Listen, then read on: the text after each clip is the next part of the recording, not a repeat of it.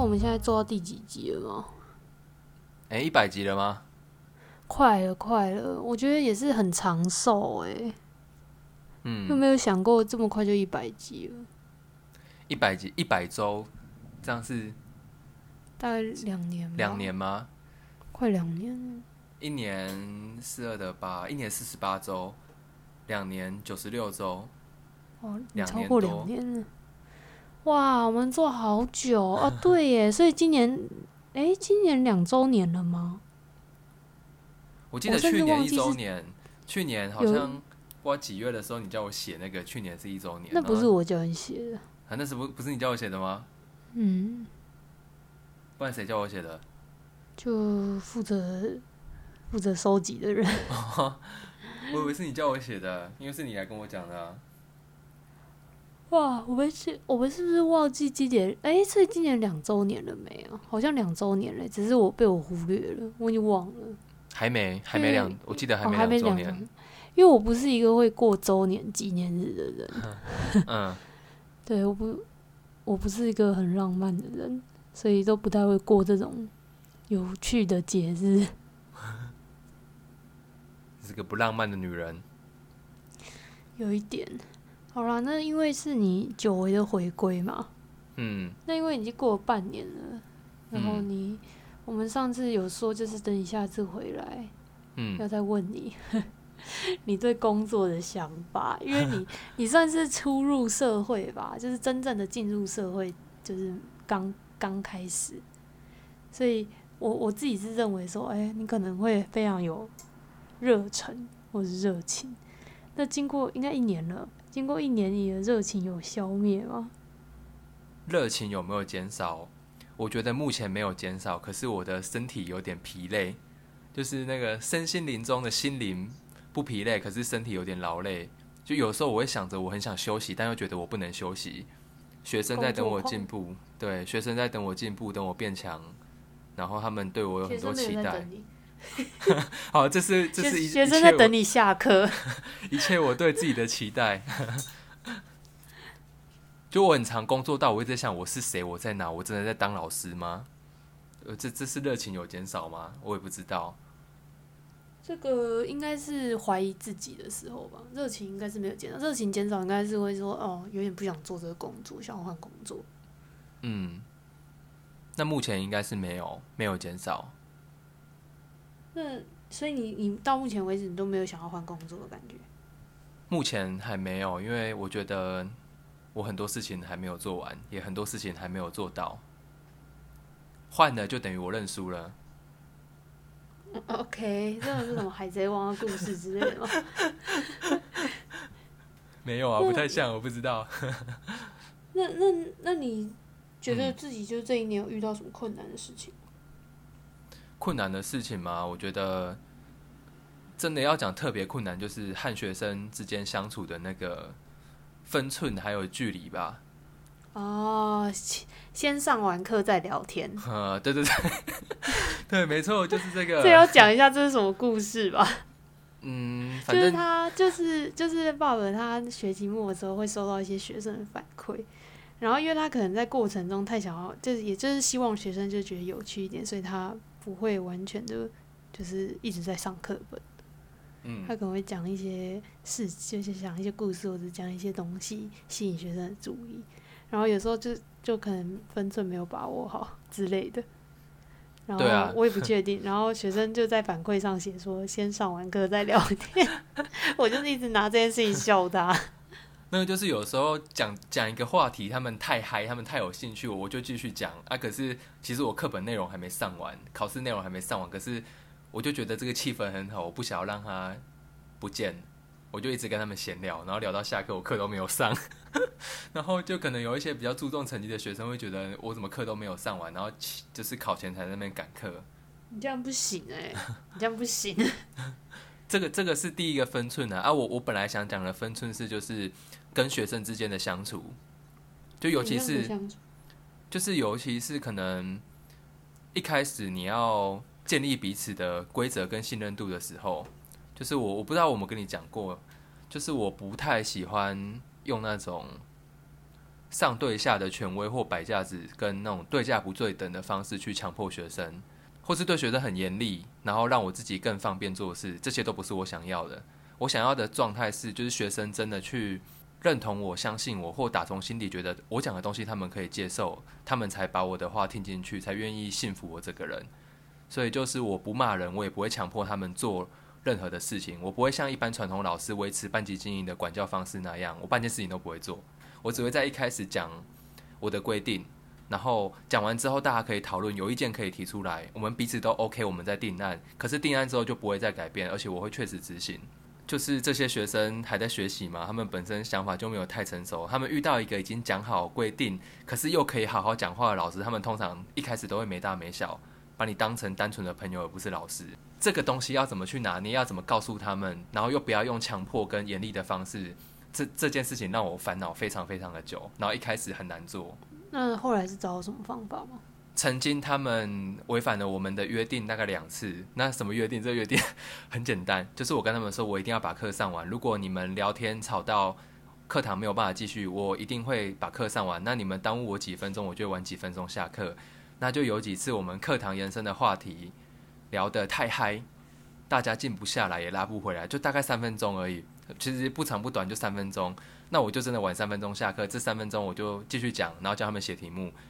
可是三分钟对学生来说，其实下课十分钟、十五分钟、二十分钟，他们对他们来说不痛不痒。可是我就真的晚下课，他们就知道我是玩真的，我不是随便讲讲。但是你怎么判定是他们让你拉不回来？就是我明明要继续讲，但是他们不让我讲，或是我继续讲，但是他们还在还在聊天。其实他们自己会知道，他们自己在做什么样的事情，他们会知道这个到底是不是符合规定或不符合。嗯，就长大，就是已经是大人啊，小大人啊。对，而我觉得是第二次这个情况，他们才真的有意识到我跟他们是玩真的，我没有在讲假话。第二次他们大概也是三分钟，对，三到五分钟。那我就真的下课钟打了三到五分钟，我完全不讲话，我就看着他们，然后。他我看他们，他们看我，那我眼神扫到的学生，他们根本就不敢看我，他们就把眼神撇掉或看桌上，因为他们知道这是一开始就讲好的事情，他们自知理亏，那也更加知道我是跟他们玩真的。那经过这两次之后，课就很好上，就是学生该学生就分得清楚什么是台面上台面下，就该做什么时候，嗯，该什么时候做什么样的事，就该嗨就嗨，该拿出态度就拿出态度，他们自己就知道了。不然他们就是在自打嘴巴，跟拿石头砸自己的脚。那你有骂过人吗？没有，完全没有骂过人。那有摆过脸色吗？有，就那一次，我就看着他们，我就一直看着他们，就他们就开始知道我是一个，我是他们的朋友，可是是一个有界限、有原则，可以和他们很好，但不代表可以随便乱来的朋友。那我觉得这个模式就是维持到现在都还不错。现在小孩接受太多的。讯息吗？嗯，所以他们的想法跟我们的想法其实差蛮多的。就是同一个年纪，以同一个年纪的我们来讲的话，对啊，没错。刚刚讲的是第一个困难啊，我有很多个困难要继续讲。我有五个困难，你先你先跟大家 先跟大家预告一下。我有五个困难，刚刚只讲完一个而已。好，那我要打开我的游戏了。没有了，开玩笑，开玩笑。好，那你慢慢讲。那第二个困难就是课堂一堂课五十分钟，我要怎么去运作它？就是我很怕学生觉得无聊想睡觉，所以五十分钟的课，我要怎么行云流水的上完进度，同时又不要让学生觉得无聊，还要他们听得懂。一开始真的对我来说压力没有很压力不小，这件事情对我来说压力很大。然后我又保持着。我不会去强迫学生，学生睡觉我不会叫他们，我会先回家检讨我自己。就我觉得是我自己讲的不够有趣、不够吸引人，他们才会想睡觉。那相比其他老师，他们就不会这样想，他们只会叫学生不准睡觉，但没有去想说是不是自己教的东西太无聊。就课堂的运作，那我刚刚讲的那一班，我有一堂课就是接在他们某个比较权威性质老师后面，而且那个老师还连续上两堂。所以他们上完那两堂想睡又要撑着的课的两堂的时候，到我这节的时候都已经稀累累了。所以如果我那一堂课的内容又是一个我没有办法变出太多花样，让让他们觉得有趣的时候，真的会全班睡掉一半给你看了。对，我觉得我我我被我自己很多原则就是打的我很难做事情，可是也因为这样，就是我磨练出很多我从来没有想过我可以做到的事情跟能力。那现在到现在，你上课睡觉的人数是多少？你说这一班吗？还是全部？就是都可以，这一班好了。就是原本会睡的还是会睡，就是那几个那几个，就是他每一节课都会睡，好啊，他每一节课都会睡，大概两到三个。那三个我问，我有问，就是其他同学说，那三个是每节课都在睡吗？他说对，除了那种很凶的老师会叫他们起来不准睡，不然会就是打零分或记旷课，他们才不会睡，不然他们每节课都在都在睡。啊，那一种我就是在想，那就是还有什么办法吗？那目前试试起来，就他们三个我还是没有救到他们这样。就是我觉得你的观点跟就是可能比较一一般我们认知到不一样，因为大家都会觉得说，哦，这读书是你们的责任，你们不应该睡觉。嗯。但但你的想法是说，就是如果你你讲的课够让人有兴趣的话，人家就不会睡觉。对啊。新兴人类的想法。会吗？不错啦，没有啦，我是觉得。我是觉得睡觉两个人都有责任啊，双方都有责任。嗯，就老师讲不够不够有趣是一点，但是呃，我但我的角度当然还是说，就是本来你学习东西是一种，就是你知道出社会之后，你会知道知识是一种很大的财富，它不应该是你什么都不做就可以获得的东西。那既然你有这样子的呃机会去获得，你你应该就要自己把握。就我我对于就是学习一直就从小就是这种想法，所以即便老师的课再无聊，就是我能从这个老师身上学到东西，我就还是会尽量学。所以我我自己是从来没有去检讨过是老师的上课方式太无聊。但其实这这一点我们曾经也讨论过啊。你你的说法是你认为说就是呃。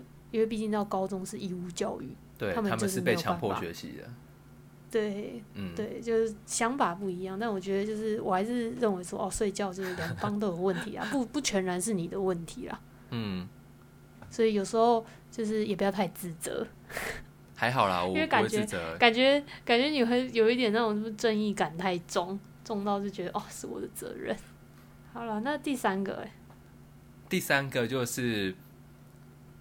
特别困难的事情就是不能怠惰，我觉得我不能怠惰。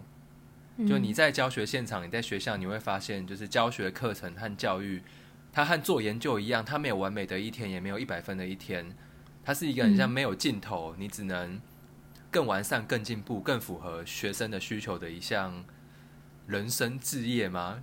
就我只能这样讲。所以这个完全违反人类善良 DNA 本能，想要偷懒、想要好逸恶劳的这件事情，就是。让我会觉得很困难，要去对抗它很困难，尤其是现在还在放暑假，还有两个多礼拜才开学，那每个老师都是从七月初开始就爽爽放，那就只有你自己的意念，你在那边想着要工作、要备课、要进修、要研习，其实很容易被影响。那被影响的同时，你又想要看到很多自己的进步，那同时你又看到很多就是前辈或教育先进一小部分，他们很认真、很努力，你想跟上他们。然后同时又像前面讲的，我很想休息，这个矛盾拉扯的会，你会觉得有点疲惫，你要对抗他们很困难。哦，教育基本上他没有做完的一天呐。嗯，其实其实我觉得很多工作都是了，就是你说他好，他当然是可以更好。嗯，就只是差在说哦，可能你的标准就是他永远没有最好一天，所以我永远都要做到最好。但我的想法可能是他只要八十分就好。但我真的觉得这是学教育的人的差别，因为呃，讲讲比较简单一点，我觉得教育的人比较博爱嘛，就是他希望，对他就是希望这个社会共好共荣。嗯，那我们这些市井小民就比较自私一点，我们自己好就好了。没有啊，这是我们之前以前的结论啊。但我觉得其实也是啊，因为因为站在教育者的身份，就是呃，就是他们就是教育家嘛。嗯，他们当然希望就是自己的使命可以很好的完成。但是教育这个使命，就是他没有，他就是一个永无止境的一一个责任啊。不对，那这个我们也没办法说什么，只能说辛苦你了。不会啊，不会。目前目前我不觉得辛苦啦，目前。果然就是这个社这个社会上，就是每个人都有属于他的位置。嗯，那第四个呢？第四个是就是新课程的规划能力。那这个新课程，你之前有提过？对对对，除了除了那个个新课纲之外，那还有一个是现在其实课表还没排出来，开学已经剩两周多，课表还没排出来。然后学校里面，我不知道是不是每间学校都这样，就是最菜的永远是别人选完课之后，剩下课就是你的。所以大大家选完课之后，最后的课才排给你。然后我其实很害怕排给我一些我没有上过的课。如果这些没上过的课是暑假一开始就跟我讲，那就还好，我有两个月的时间可以准备。可是开学前几天才讲的话，那个真的会超级赶哦！你必须在前可能三天，你就要去想好这十五到十八周你要怎么上，怎么样上会好玩，然后又不要无聊，不然真的会爆炸。没有啦，是因为你要想着要好玩。那其如果不不没有这样想的人，就觉得还好。我就照课本上，就是照课本上画重点，好像是哦。我听到你刚刚说，就是这最菜的永远是最后选的，我就突然想起我们大学的时候，你还记得我们那个那个叫什么通识课吗？通识课是全校一起选的，但是它也是按照你，就是你有多菜，你最菜你就排在最后面，就永远都是大四先选。加退选时间，我们都是第三阶段的。还有那个啊，还有那个通识课啊，通识课，假如说一一百个人一起选，然后就二十个人可以进去，他会按照年级排啊。对对对对对。所以大一大二的时候完全选不到你要的通识课。嗯，你会选人家剩下来的。对啊，我就觉得这超瞎的哎，因为我们那时候我那时候就很想去学一些外文，但是外文都放在通识课，然后我们都选不到，因为全部都被大三大四选走。然后等到我们会计系大三的时候，课业压力又很重，嗯，基本上没有时间去做选修了。你你把必修修完，然后那个就是自己课，就因为他因为我们那时候好像什么，那叫什么专业选修嘛，就是你专业选修要有一定的学分，嗯，所以我把必修跟选修修完，我学分就差不多满了。嗯，系上修完就一累累了。大三就差不多满，你也没低，你也没多的学分可以修了。然后大四的时候又去实习，嗯，所以我真的觉得超不公平的，根本就应该要用抽签的，好不好？好，没关系，这是小抱怨。我们已经毕业了，我们已经毕业很多年了。好了，那第五个困难是什么？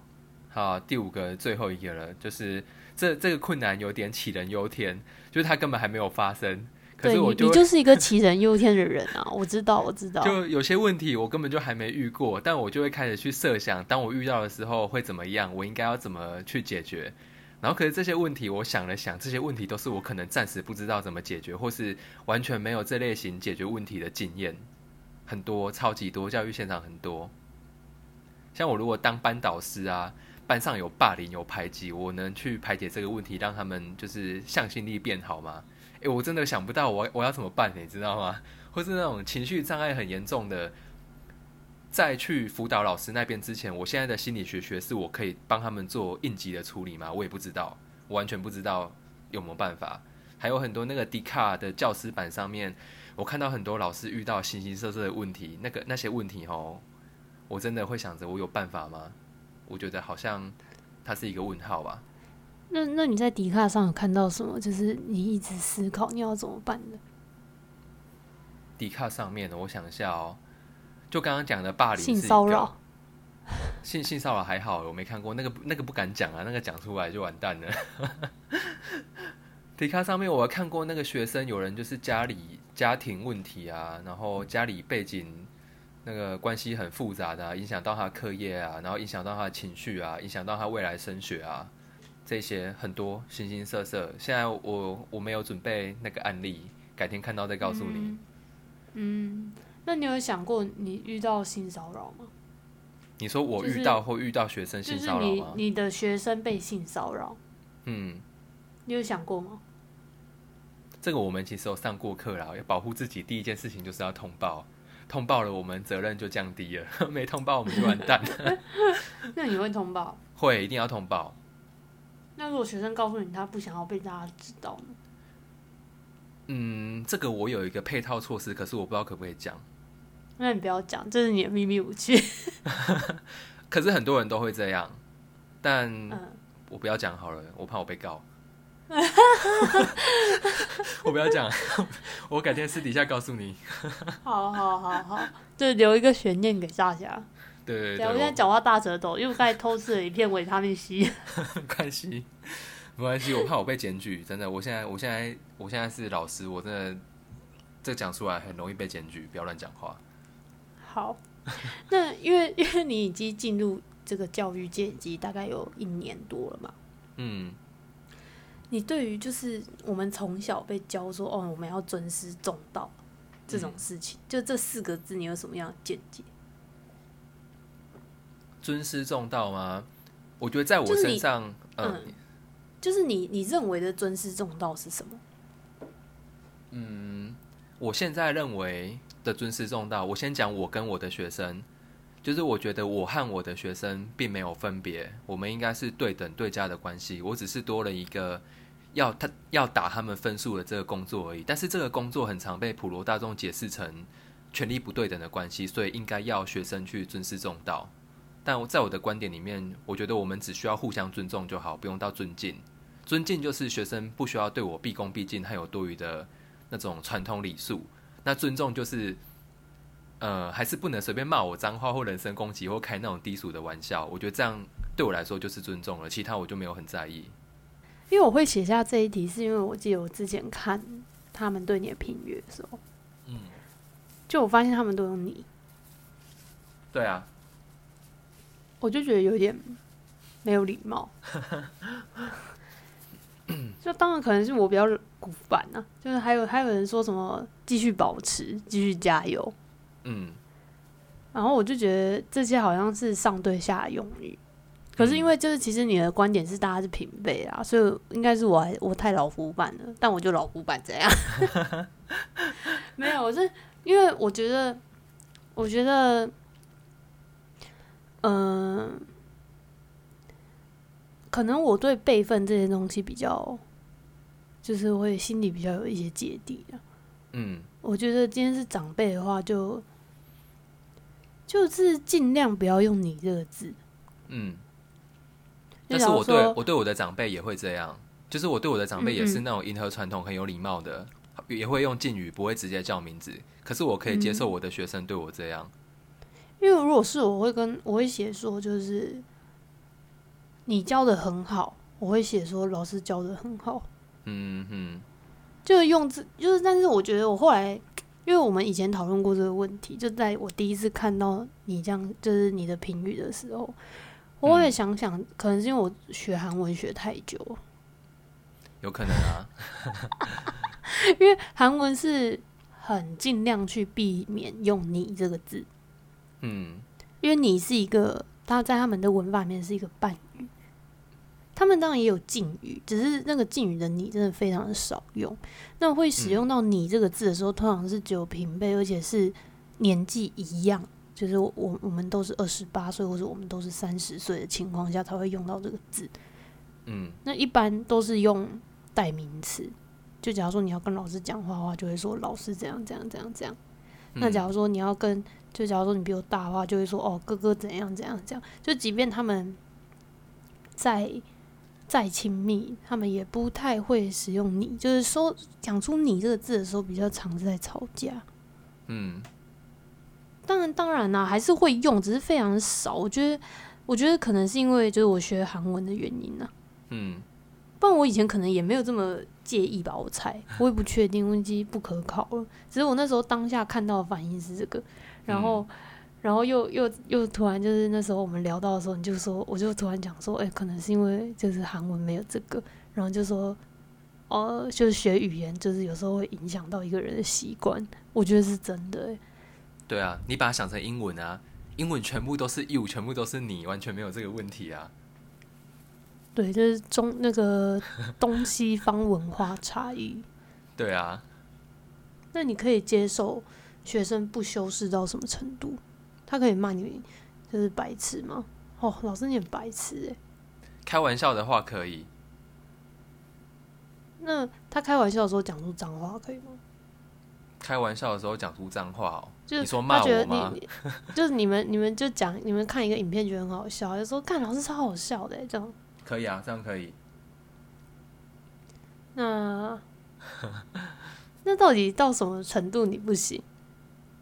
嗯，就是假如说你是第三方，他不是直接对你，然后他如果讲出什么话，你会觉得嗯，就是怎么会这样讲话？就是他打从心底想要对我不礼貌、不耐烦、没大没小我就跟你讲。不是对你的时候啊，啊，不是对我，对啊。不是对我，我不会理他们啊。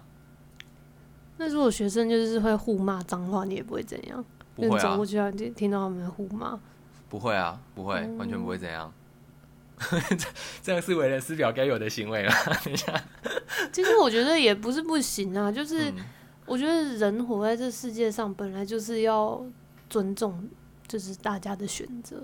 嗯可是，当然就是我觉得身为老师又有比较敏感的一点，就是你们有一个必须导正，就是也不是说导正，就是确保他们的行行为是在正确的路上的一个责任呢、嗯所以，到底讲脏话是不是一个不好的行为？这是一个蛮敏感的一个，也不是说敏感，就是他需要很深的探讨吧。就有嗯的人觉得还好，可是有的人就觉得这不是一个正确的讲话方式，就是他本来就是一个比较复杂的议题嘛。我觉得，我觉得这个我可以讲讲一个东西，就讲一个学生的事情，就是嗯他们下课要怎么在那边屌三字经，我都我都不会理他们。可是我的办公室在一个比较特别的地方，我的办公室会有很多就是掌权者跟大佬们经过，那那个地方我就会在课堂上很严很严肃的跟他们讲说，你们如果要来我办公室找我，绝对不可以在那边就是嬉戏打闹，甚至前几个礼拜我不是跟你说有学生就是穿的。很清凉，然后来办公室找我，对我就直接我就直接他们走出去，我就跟他们说：“哎、你们下次要来办公室不准穿不准穿这个样子，因为不是你们不能穿这样，而是这个场合不太适合。那跟骂脏话的那个概念大概是一样的。嗯，就是你你的你的想法是场合的问题啊。对对对对对，因为其实那时候清凉的这件事情，我们好像也讨论过，嗯，然后我们最后的结论好像也是场合的问题。对啊，对啊，那个场合完全不适合啊！天啊，你这你到底穿什么样子进来啊？但是你认为不适合的理由是什么？不适合的理由就是它是一个偏严肃，然后偏拘谨跟正式的场合。就像你不会，你不会穿那个清凉辣妹的样子去面试吧？这我们是不是该回归到为什么不能穿清凉的辣辣妹装去面试？就是这是一个社会文化的一个问题吧？嗯，这只是社会认为不可以这样子，但其实他这样子也没有杀人放火，也没做出什么事情。对啊，是这样讲没有错啦。但就是我会，我能想到就是我会比较倾向教学生去适应这个环境，而不是你为了争那哦，适应这个错。社会，对你为了争那个对跟错，对你来说一点帮助都没有，你只会让自己更难生存，然后让大家这样讲也是啊。对啊，让大家对你有就是异样的眼光，那你对你来说一点好处都没有。学校有点像是教你怎么在这个社会上更好的生存呢、对啊，但是有很多事情，他去他的对错，有时候那个界限就比较模糊一点，就没有什么对，没有什么错，但只有你要怎么在这个社会上生存而已。这其实嗯就跟我们之前聊过，说就是，呃，其实很多事情它都没有对错，只是因为，呃，我们整体社会全体人民有一个共识，嗯那制定出了这个法律，然后一嗯同遵守。其实很多事情就是一个社会的集体意识啊。没错，集体意识。你有想科普什么？今天不行哦，没有没有今天不行，今天不行这个行。再讲下去 太多了，太多了，不行。好，那讲到就是刚才说到尊师重道，嗯然后我们又讲到说，哎、那其实中西化、中西方文化差异蛮大的嘛，就想说就是哦，我们刚才讲到韩文里面就是“你”这个字比较不礼貌，可是其实在英文里面就是大家都在用“你”这个字。嗯对啊，其实我早期学早期我是只会讲英文嘛，嗯，跟中文，那个时候就好像还好。对你受了韩韩文的 韩文的影响，不是荼毒，不要乱讲话。就现在学韩文之后，英文还变烂了。我们每次老师在讲，就是讲说我们学韩文这件事情的时候，我们都会说韩文也没学好，英文还变烂了。是不是因为那个韩文的文法就是太不一样了，跟其他语言那个相异很大，才会这样？就是它比较它的顺序跟它也不是说跟其他语言不一样，因为这世界上就有好几种，就是有一些语言就长得很像，有些语言就长得就是反正就像是呃中文基本上没什么文法嘛，也不能说没什么文法，其实有啦，其实有，只是但它的母语者不用学。不不不，应该说它的文法的条件是相对简，相对门槛较低的。嗯，就你怎么讲，我们基本上都听得懂。对，可是像是韩文的话，你的文法稍微用错一个助词的话，那就是完全不一样的意思。嗯，然后你一定要讲完最后一个字，讲到最后一个字，你要把整句话讲完，我们才会知道所有的意思是什么。嗯，就是在。总而言之，就是我觉得像韩文在文法上的要求是相对比较高的。嗯，就你必须要讲出很多的东西，别人才听得懂你在讲什么。嗯然后，像韩文就跟应该是跟德文很像，还有日文。好，真的这我不知道。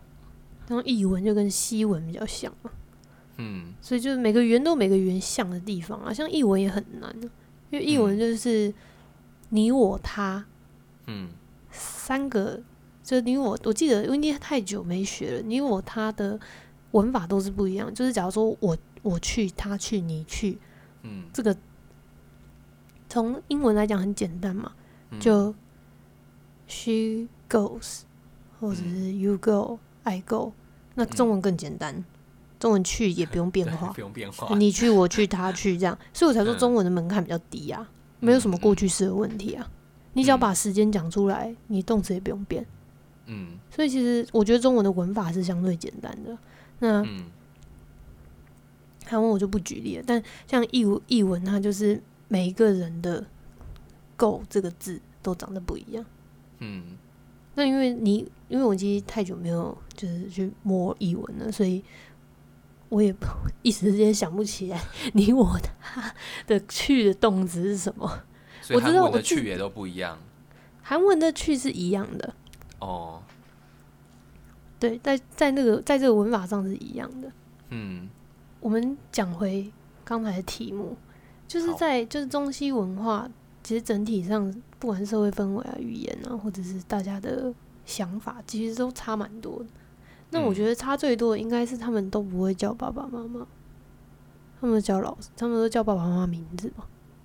嗯，对，那你是能够接受，就是你的学生不叫老师吗？你觉得我能接受吗？我觉得，我觉得你可能要看场合、欸，哦，对，哎，这个这个场合我倒是我本来没有想到，哎，我本来是觉得学生要直接叫我名字，我完全觉得没问题。可是没错，场合这个东西，我之前有跟他们讲过，我说来办公室不可以叫我哥，哎然后我把我名字 讲出来了。我会帮你逼，我会帮你逼，就是什么什么哥这样。来我办公室不可以叫我叉叉哥这样，因为他们很多人会叫我会叫我的名字，然后后面接一个歌，然后或是叫我一个就是台语的那个歌的那个那个台语这样，然后我我会跟他们说，来办公室不可以叫我这个名字。那那如果他没有讲歌嘞，他没有讲歌，我觉得他直接说，哎、叉叉叉，嗯，来办公室我会觉得不要这样比较好，可是。办公室可不可以叫名字这一点，我没有跟他们仔细讲过。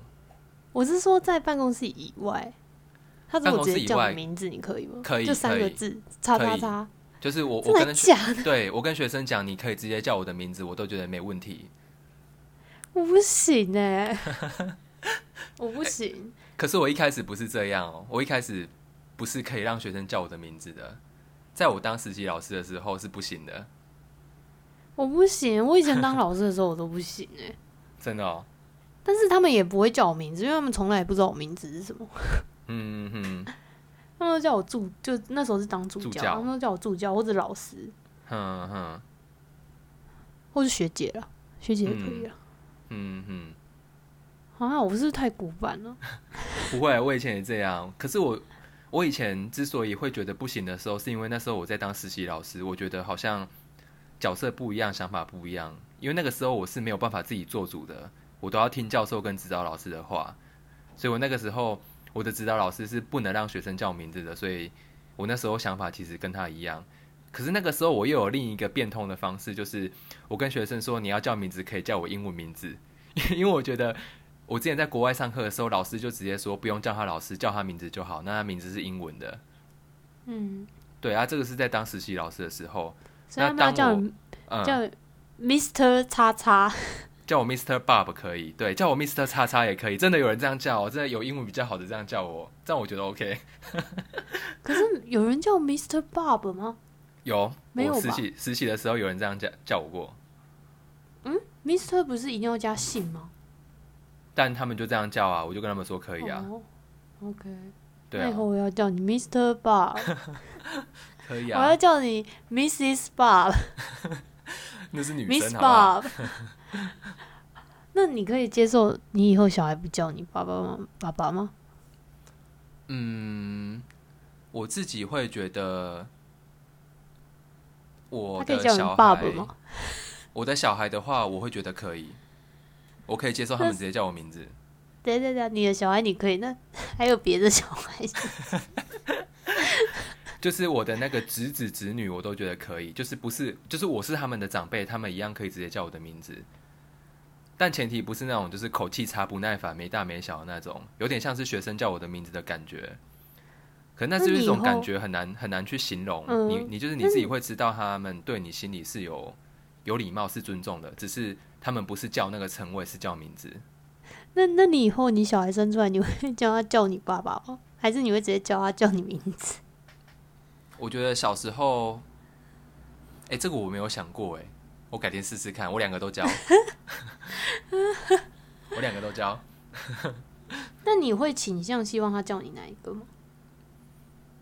倾向吗？我觉得都可以。都可以，你不觉得叫嗯爸爸比较有亲切感吗？会吗？就是因为可以叫名字的有世界上有很多人，但是叫爸爸的只会有一个人。嗯我像我不可能去叫你爸爸吧，嗯所以会被我叫爸爸，这世界上就只有那么一个人而已。嗯，就你不会觉得哦，比较就是连接感更强一点的那种感觉，还是你觉得还好？因为臭直男，就是那种连接感、那种感受，还有尊重，就是我我会觉得跟那个词汇跟称呼一点关系都没有，这个是你内心的一种感觉。